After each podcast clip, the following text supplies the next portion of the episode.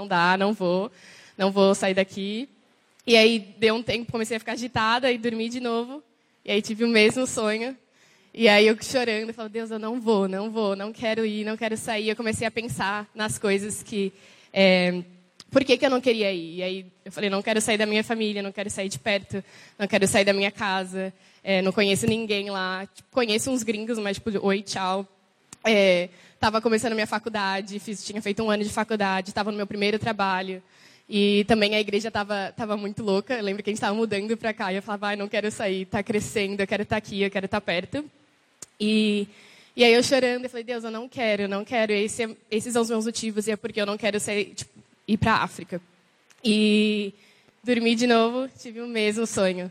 E aí eu acordei e meu coração estava queimando. E aí na última vez, na quarta vez, eu entendi, não, eu preciso ir para a África. Meu coração estava queimando eu não conseguia controlar. Era um desespero que eu nem conseguia voltar a dormir.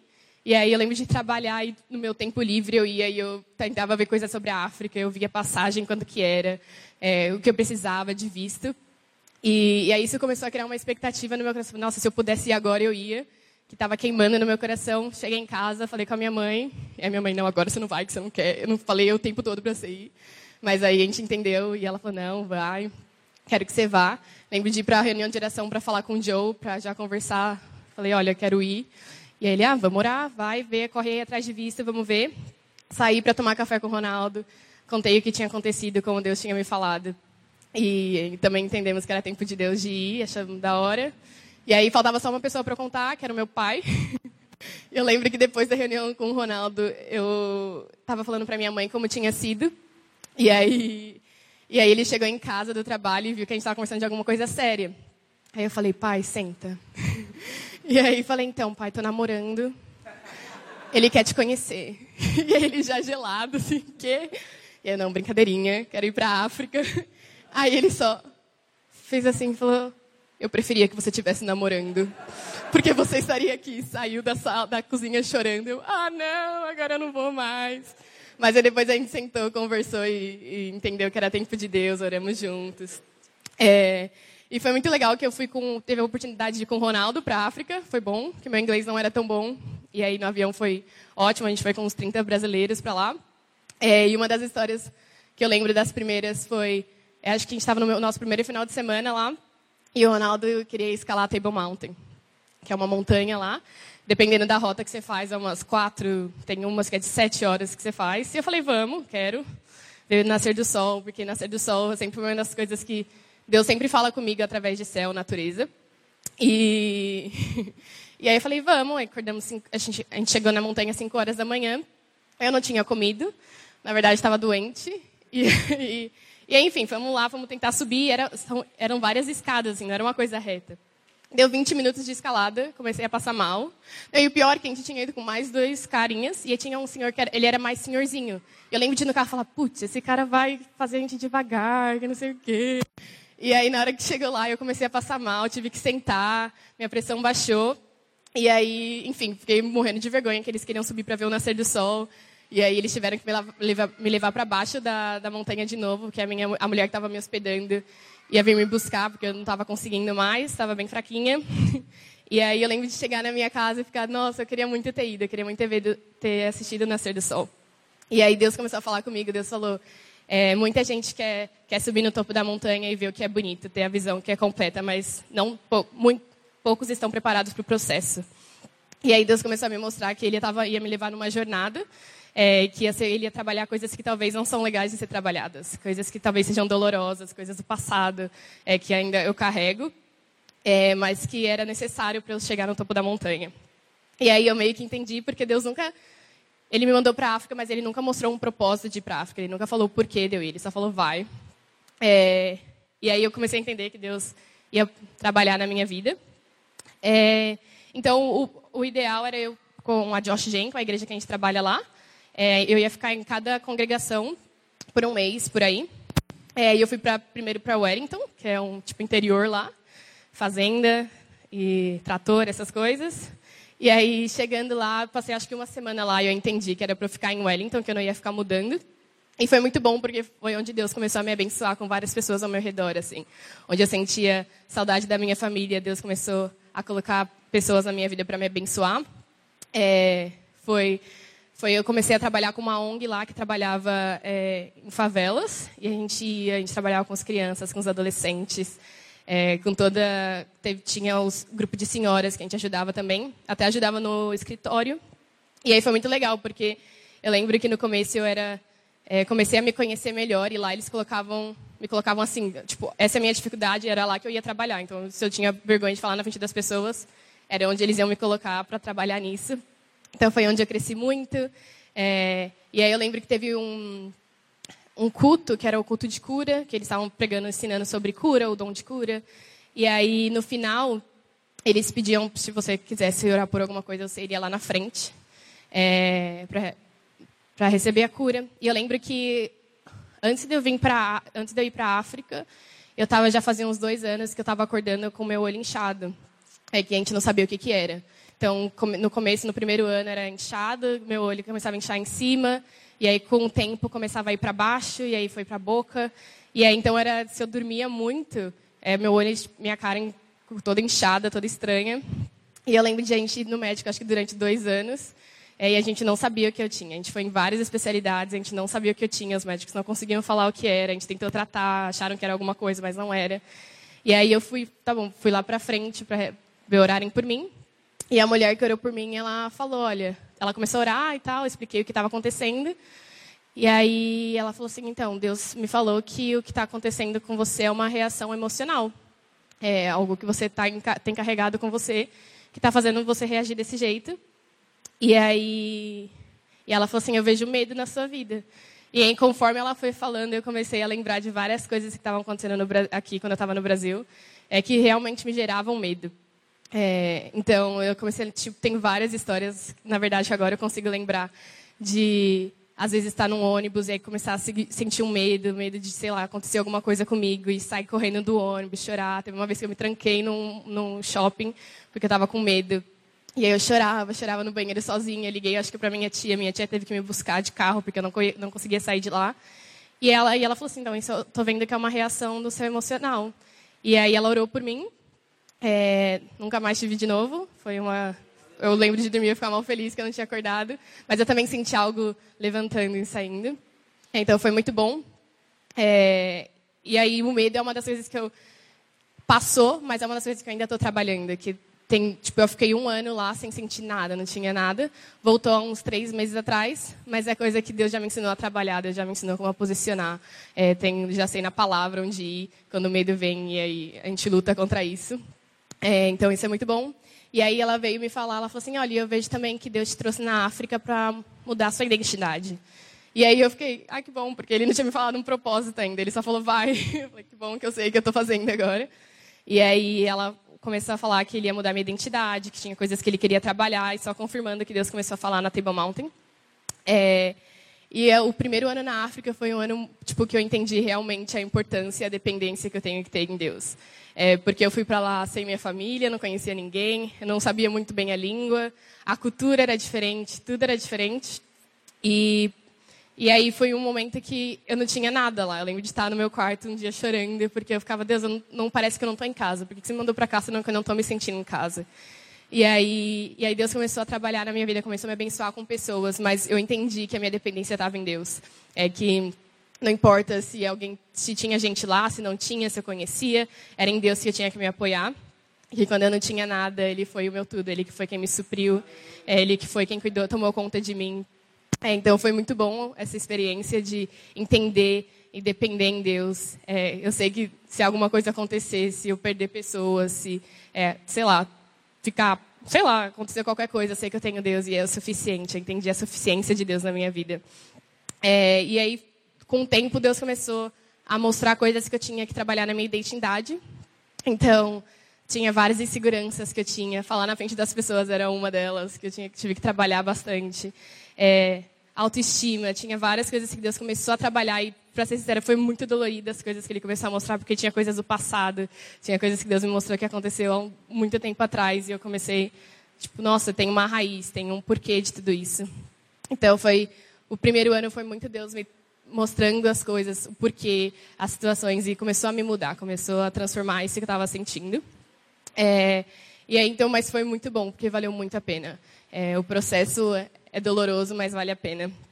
E, e aí Deus começou a criar uma intimidade comigo que eu não acho que eu tinha antes. Que era de gastar tempo com Deus, ler a Bíblia, devocional. Brigadinha. Tinha devocional, de entender... É, de manhã eu preciso ter um tempo com Deus. Não é uma coisa, ah, faço de noite, eu não faço hoje, tá tudo bem, mas é, eu preciso ter um tempo com Deus. É, e eu lembro de uma vez que eu levei uma bronca de Deus, foi bem legal. É, eu fui visitar uma igreja lá, e aí a mulher que eu fui, ela falou assim, ah, a gente vai mais cedo para a gente ir para a reunião de oração. Falei, ah, tudo bem, né, vamos. Aí a reunião de oração era na igreja, assim, bem na frente da igreja. E a gente lá orando e tal. E aí eu lembro de chegar um pessoal no fundo da igreja e começar a tomar café. E aí falando alto, e aí eu, mano, que desrespeito, a gente está aqui orando e tal, tá tipo tentando conectar com Deus, é, enfim, tentando orar e essas pessoas estão tipo falando alto, a gente não consegue tipo tá me distraindo. E aí eu, ah, tá bom, né? Comecei, voltei a orar e aí Deus falou para mim, mas por que que você está irritada com isso? Aí eu falei, ah, tá, tipo, a gente está tentando orar, se conectar com Deus. Ele, você fazia a mesma coisa no Brasil. Aí eu, putz. E aí, na, isso é verdade, eu não lembrava de uma reunião de oração de domingo que eu fui aqui na estação. E aí Deus começou a falar, você fazia a mesma coisa, por que, que você está brava? E aí eu, nossa, é verdade. E aí, depois desse tapa de Deus, eu comecei a entender. Porque eu lembro que eu sempre falava que o louvor era onde você se conectava com Deus para a palavra, era onde você se preparava. Mas depois eu comecei para reuni as reuniões de oração, aí comecei a perceber que não era, na verdade, você se prepara na oração, que você começa a ter expectativa pelo que você quer ouvir, pelo que Deus vai falar. E a melhor parte é quando você está na reunião de oração e aí Deus dá uma palavra e aí está acontecendo o culto e você fala, mano, a gente orou sobre isso, Deus falou isso pra gente. Teve, teve um spoiler antes que Deus tinha dado pra gente, a gente fica, nossa, da hora, a gente deu essa palavra. E aí foi uma das coisas que foi muito, eu cresci muito, eu tinha vergonha de orar. É, na frente dos outros e a reunião de oração começou a trabalhar isso na minha vida também de e, e falar e orar. É, e aí, durante o primeiro ano, Deus também começou. Onde eu morava era uma fazenda. E aí, é, na fazenda tinha é, a igreja, a igreja era na fazenda. Eu morava na fazenda e tinha um seminário na fazenda também. Então, tinha os estudantes, morava com estudantes. E eu comecei a. Eu visitei umas aulas com eles. É, e aí, eles é, comecei a ter aula com eles, fui acho que umas quatro vezes, sei lá. E eu adorei o que eles estavam fazendo. Tipo, de, tinha um professor que ensinava da Bíblia, que começava a falar, e eu falava, ah, eu quero ter isso. E eu lembro já no começo do ano ter falado com meus pais, acho que fazia um mês que eu estava lá, e eu já tinha falado, ah, então, tem esse curso, mas é de um ano.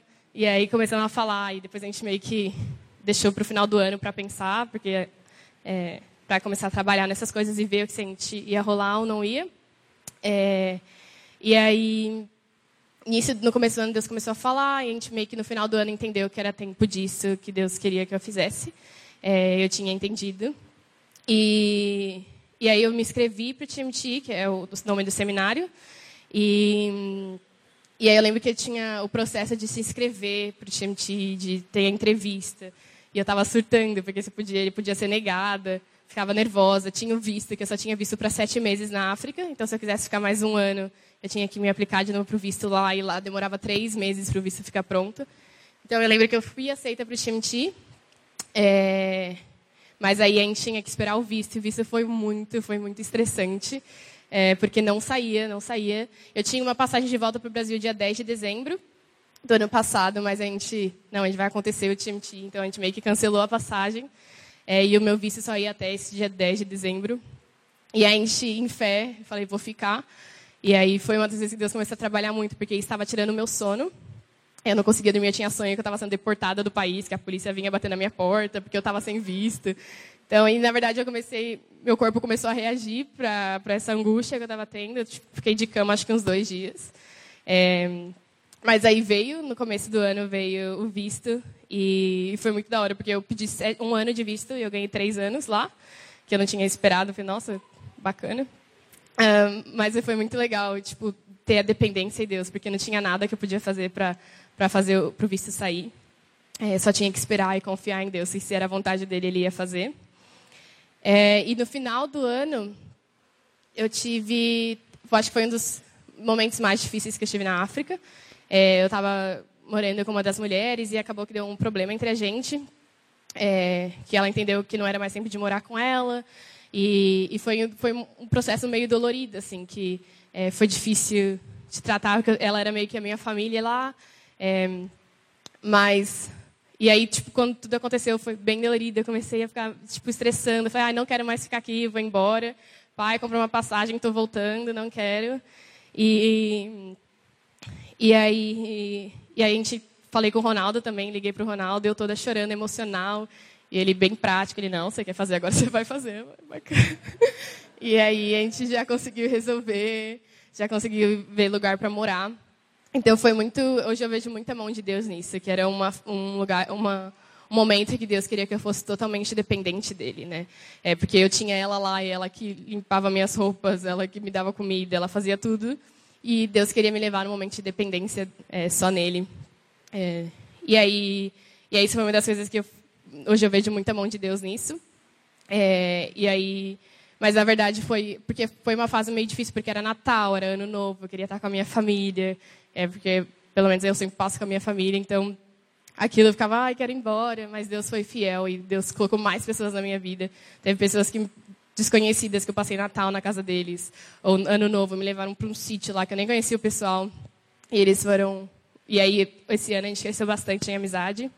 É, e o TMT, lá no seminário, no começo do ano, a gente tem um acampamento que é, é três dias a mata.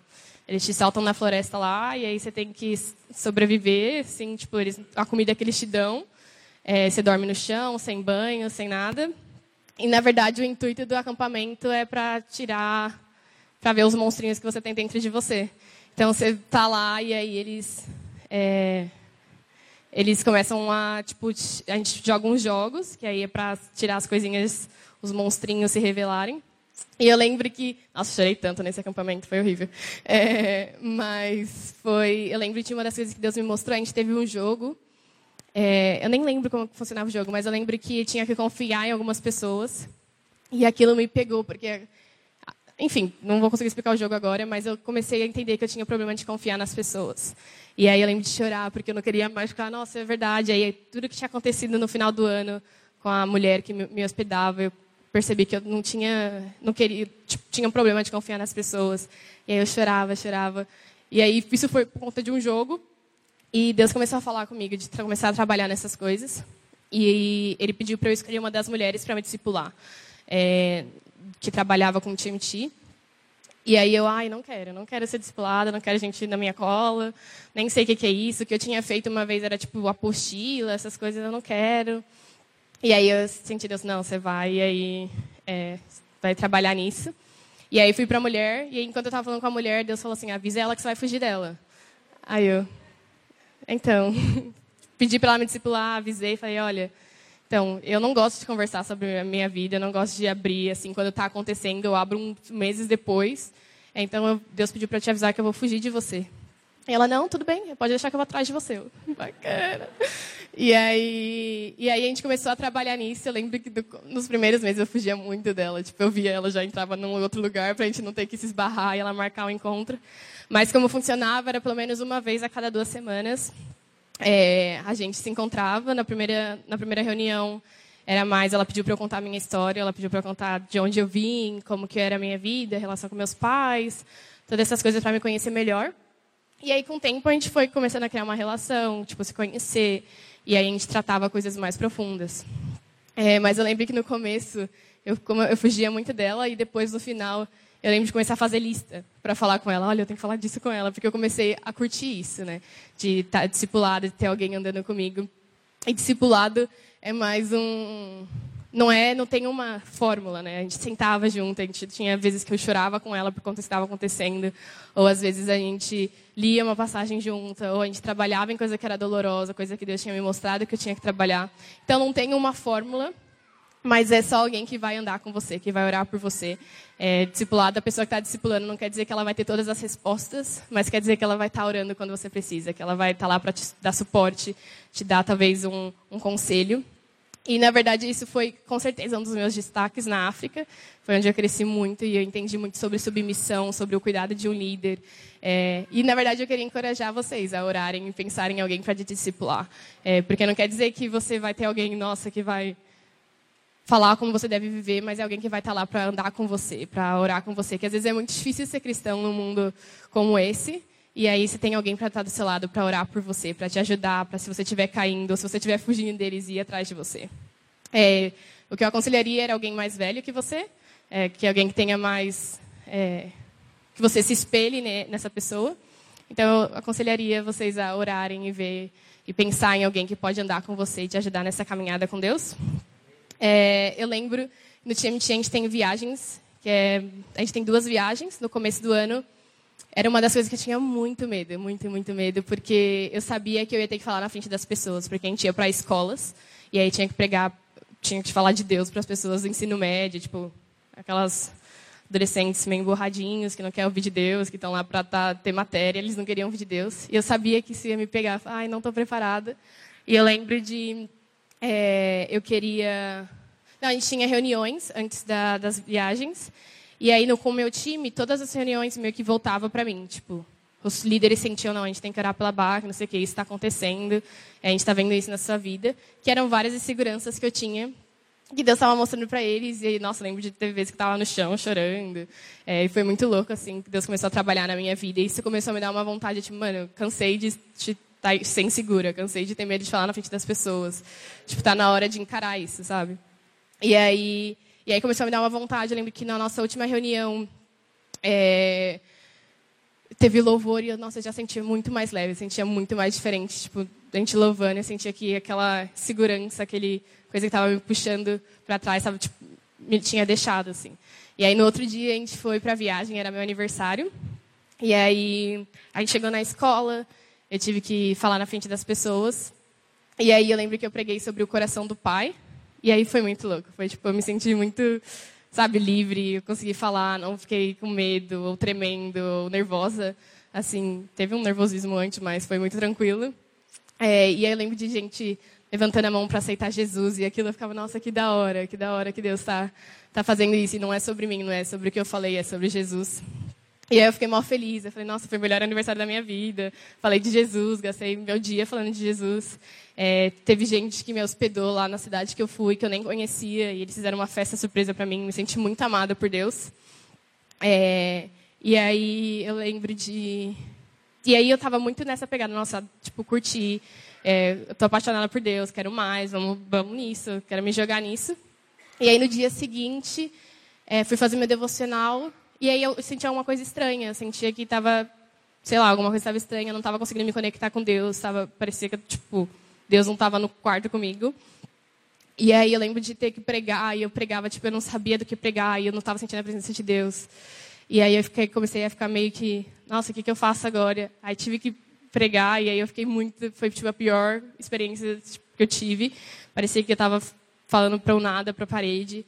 É, as crianças, as crianças, os adolescentes não estavam reagindo bem. E aí eu lembro de ficar muito mal.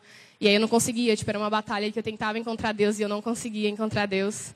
É, e aí, passou o final de semana, eu fui para a igreja lá. E eu lembro que até na igreja, tipo, de, no louvor, eu não conseguia me conectar com Deus. Eu queria chorar, que eu estava desesperada. Tava, o que está acontecendo? Eu fiz alguma coisa de errada. O que, que eu fiz que não estou conseguindo me conectar com Deus? E aí, e aí enfim, aí, no, na segunda-feira a gente teve que ir para uma outra escola. E aí eu fui falar com meus líderes, falei, olha, isso está acontecendo, é o que eu estou sentindo, eu não estou conseguindo me conectar com Deus. Chorei com eles, estou desesperada, eu não sei o que, que eu fiz de errado. Aí eles oraram por mim e falaram, então vai lá, vai gastar um tempo com Deus, a gente vai te deixar livre nesse primeiro período. Aí fui lá para uma quadra da escola, comecei a gastar tempo com Deus, tentar ler a Bíblia. E aí eu senti de ler Josué. E aí é muito louco que o primeiro capítulo de Josué fala, assim como estive com Moisés, eu não te deixarei nem te abandonarei. E acho que no versículo 9 fala: Seja forte e corajoso, é por onde quer que você esteja, eu vou andar com você. E aí eu, tipo, nossa, é verdade. Tipo, tem uma promessa que eu posso me, me assegurar que Deus está comigo o tempo todo. É que Ele nunca vai me deixar. E até na hora que eu estava preparando a pregação, estava meio nervosa. E aí eu li essa palavra, ai, que bom. Tipo, me dá muita paz, assim, tipo, me assegurar nessa promessa de Deus. E aí, e aí foi muito bom, que eu já fiquei, nossa, Deus falou comigo. Deus me mostrou um livro da Bíblia, já entendi que Ele está comigo, que Ele está aqui. E aí Deus começou a me lembrar de antes da, da viagem, eu tinha orado falando, Deus, eu, eu quero te amar como eu nunca amei ninguém. Eu quero me entregar para você de uma forma que eu nunca me entreguei. É, quero te, ter um relacionamento super profundo com você. E aí Deus falou, então, isso é a resposta da sua oração. É o que está acontecendo, você vai ficar sete dias sem, tipo, lutando pela minha presença, tentando me achar e tipo, tendo dificuldade. É... E aí eu entendi que tá bom, vai ser sete dias assim, eu tentando achar Deus e não conseguir. É... E aí fui para meus líderes, falei, olha, é isso que Deus me falou, foi isso que Deus compartilhou comigo. E aí eu falei, tipo, meio que achando que eles não iam deixar eu pregar mais, porque né, eu não estava conseguindo sentir a presença de Deus. Eles, não, você vai, próximo período é o seu. Aí eu, oi. Fiquei já meio nervosa, aí eu não, tipo, comecei a orar, não sabia o que pregar, não sabia o que falar, porque a gente meio que deixa umas, é, umas palavras separadas para falar para eles. A gente tinha, acho que uns cinco temas para falar, e eu, tipo, orava, eu falava, Deus, não estou sentindo nenhum desses.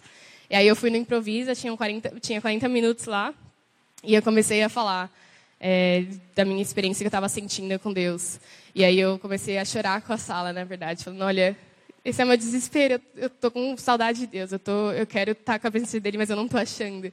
E aí ele, Josué, com eles, falei disso, eu falei, olha, faz um ano que eu não vejo minha família, se você falar para mim que você vai me dar uma passagem de volta para o Brasil para ver minha família, ou eu tenho que escolher gastar um tempo com Deus agora, cinco minutos com ele, eu vou escolher estar na presença de Deus. Eles me acharam meio louca no começo, mas é, foi onde que Deus começou, Deus moveu muito aquela sala. Tipo, a gente teve várias pessoas que aceitaram Jesus, é, eu chorando com eles. Então foi uma semana que Deus começou a trabalhar muito na minha vida, que era o tempo livre que eu tinha. Eu ia e gastava tempo com Deus. Eu queria ir ler a Bíblia, é, sei lá, orar, louvar a Deus. E aí era uma das coisas que Deus me dava, um pouquinho que Ele me dava era o suficiente para eu querer mais. É, e aí eu lembro que na sexta-feira era o último dia. A gente foi para um jovens, numa igreja lá, e aí depois que acabou, a, uma das líderes vieram, vieram orar comigo e falou, olha, é o último dia, a gente vai orar, vamos ver o que Deus faz. E aí ela me levou para uma salinha onde a gente tinha guardado nossas malas. E aí ela começou a orar comigo, acho que deu dois minutos de oração, eu comecei a rir. Eu ria, ria, ria. E aí ela começou a rir também. Aí, do nada a gente estava no chão, rindo, no Espírito Santo, e a gente ria. E aí eu lembro de passar gente gravando, a gente rindo no chão. E aí teve uma das meninas da nossa equipe que ela, ela queria colocar a Bíblia dela na bolsa dela. Ela entrou para colocar e ela começou a rir também. Começou a ficar no chão, rindo. Então, um por um do nosso time, acho que a gente tinha 10 participantes da equipe. E aí, um por um entrou e, tipo, começando a rir no chão. De... A gente ficou duas horas lá naquela sala, só rindo. Tinha só uma menina chorando. Mas foi muito louco, foi uma experiência muito louca com Deus que eu tive. É, de duas horas, sem parar, a gente não entendia o que estava acontecendo. Aí o pastor da igreja teve que bater na nossa porta e falou, então, já são 11 horas da noite, a gente precisa fechar a igreja, está da hora, mas a gente precisa ir. E eu não conseguia ficar de pé, tiveram que me carregar nas escadas, aí me colocaram no carro e eu comecei a chorar, e foi, foi tudo doido. É, e a gente foi pro Burger King depois, todo mundo meio feliz, assim, tipo, rindo ainda. Mas foi uma das experiências muito loucas que eu senti Deus mudando muito no meu coração. É, e eu lembro que no dia seguinte eu estava tive devocional, aí eu fui gastar tempo com Deus. E aí depois eu fui tomar banho. E aí durante o banho eu estava tipo cantando uma música que eu tipo comecei a falar umas frases lá. E aí eu cantava que Deus eu quero te ver face a face, você é o meu meu desejo mais profundo. E eu só cantava essas duas coisas. E aí eu lembro que eu saí do banho e tal, tava escovando meu cabelo e alguma coisa caiu no chão. Na hora que eu levantei, eu vi o, o, tava, o espelho estava embaçado. E na hora que eu levantei, eu vi uma mão marcada no meu espelho, uma mão maior que a minha, e ela estava tipo num lugar que eu não alcançaria. E aí eu, que, que é isso? Tipo, não estava aqui isso agora. Eu estava olhando para o espelho e agora não tinha isso. E aí eu assustada chamei minha amiga, a gente tipo foi ver essa marca da mão e a gente começou a chorar com vendo a marca e aí a gente entendeu que era Deus falando que ele sempre estava com a gente, é, que não foi algo dele me abandonar. E aí foi muito louco porque eu lembro que de falar para eles, nossa, Deus, nessa semana ele me deu tanto desespero, ele me deu tanto anseio pela presença dele, que parece que só vai ser suficiente quando eu ver Deus face a face, quando eu morrer. Eu ficava, ah, eu quero morrer, quero ir para o céu, não aguento mais, Deus de terra, cansei. E, e aí eu lembro de falar para o pessoal isso, e aí eles ficavam, nossa, é verdade, né? A gente, quando a gente for para o céu, é eternidade e tal, que não sei o quê. A gente, ai, vamos morrer, todo mundo. E, e aí eu lembro que a gente estava dirigindo para algum lugar, e aí, na hora que, tipo, nisso que a gente estava dirigindo, uma mulher tentou se suicidar na frente do nosso carro. Ela se jogou na frente do nosso carro, nosso carro viu tudo. A gente, o que, que foi isso? A gente ficou em choque, assim, com o que aconteceu. A gente saiu do carro, foi ajudar a mulher, ela dopada de remédio. E aí a gente levou ela para o médico e eu fiquei muito em choque. Falei, nossa, que horror, tentou se matar. E aí Deus começou a falar comigo. Deus falou, é, ela queria a mesma coisa que você, ela queria morrer mas se ela morresse, ela não iria para o mesmo lugar que você teria ido. E aí ele falou assim: esse é o único motivo que você está na Terra, esse é o único motivo que as pessoas estão na Terra, que é para falar da, da, da, palavra de Deus, para fazer as pessoas conhecerem a Deus. E aí eu entendi, e aí comecei a chorar pela mulher, a gente começou a orar. É, e aí, na verdade, foi quando Deus começou a despertar um amor pelo perdido no meu coração, que eu não tinha. Eu lembro que as pessoas, tipo, a gente falava de, ah, vamos sair para evangelizar, e eu ficava, ah, não quero hoje. Tipo, nunca fui muito animada para isso. E a partir daquele dia, Deus começou a me dar um amor pelo perdido, por aquele que não conhecia Deus.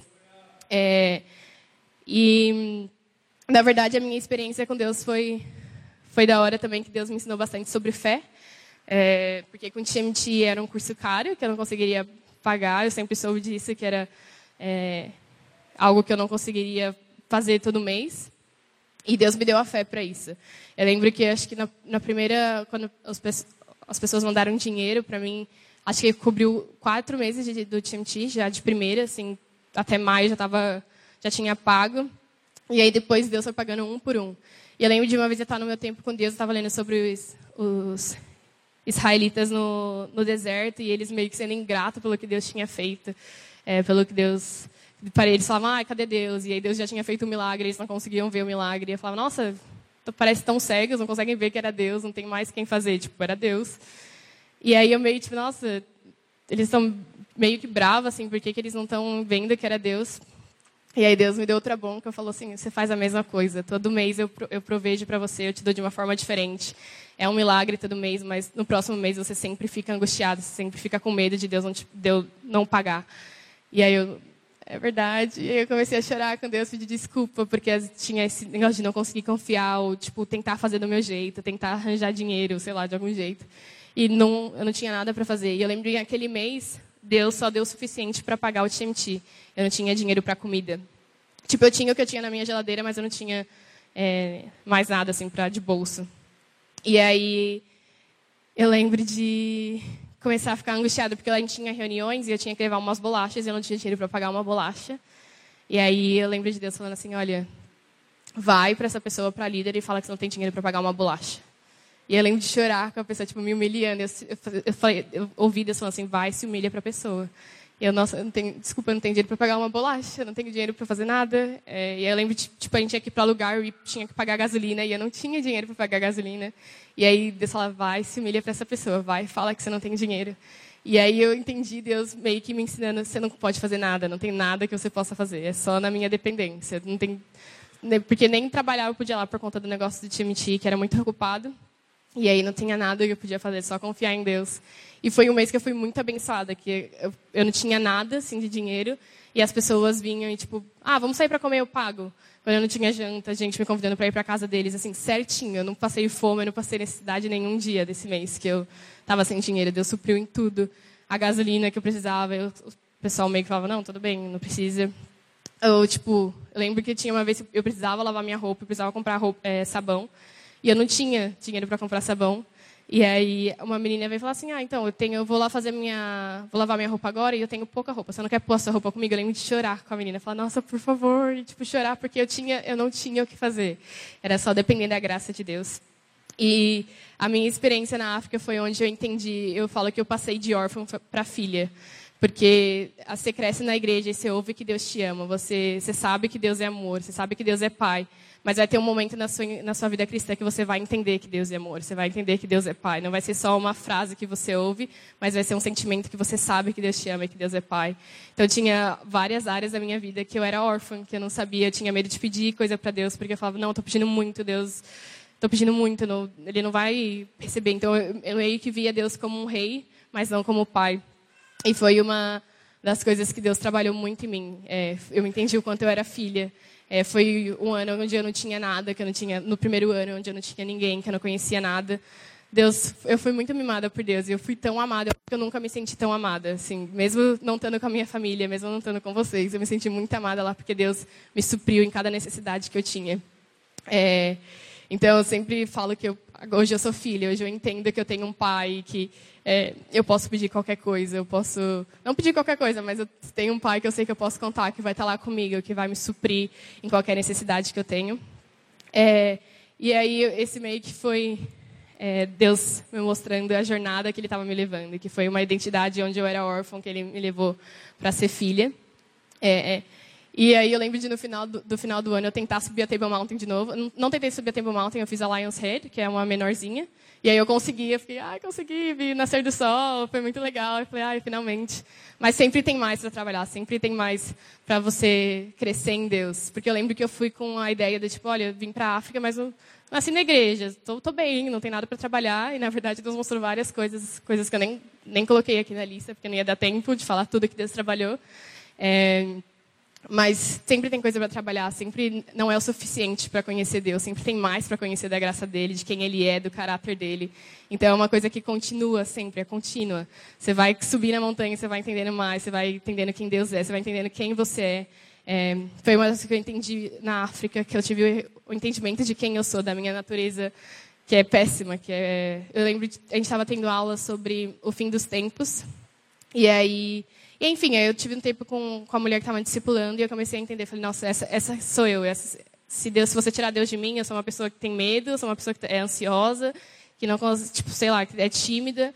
Essa, essa é a minha natureza. E eu chorava com ela, chorava, falava, eu não mereço, eu não mereço. Essa sou eu, essa, essa é a minha natureza, assim, Deus. E Deus é misericordioso, e Deus me trata, Deus me, me adota.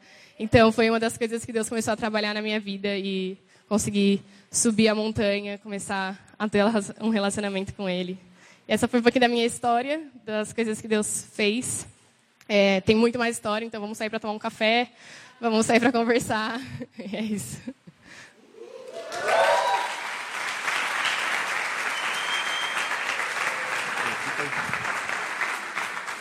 Uau! Glória a Deus, hein? De órfã para filha. Poderoso.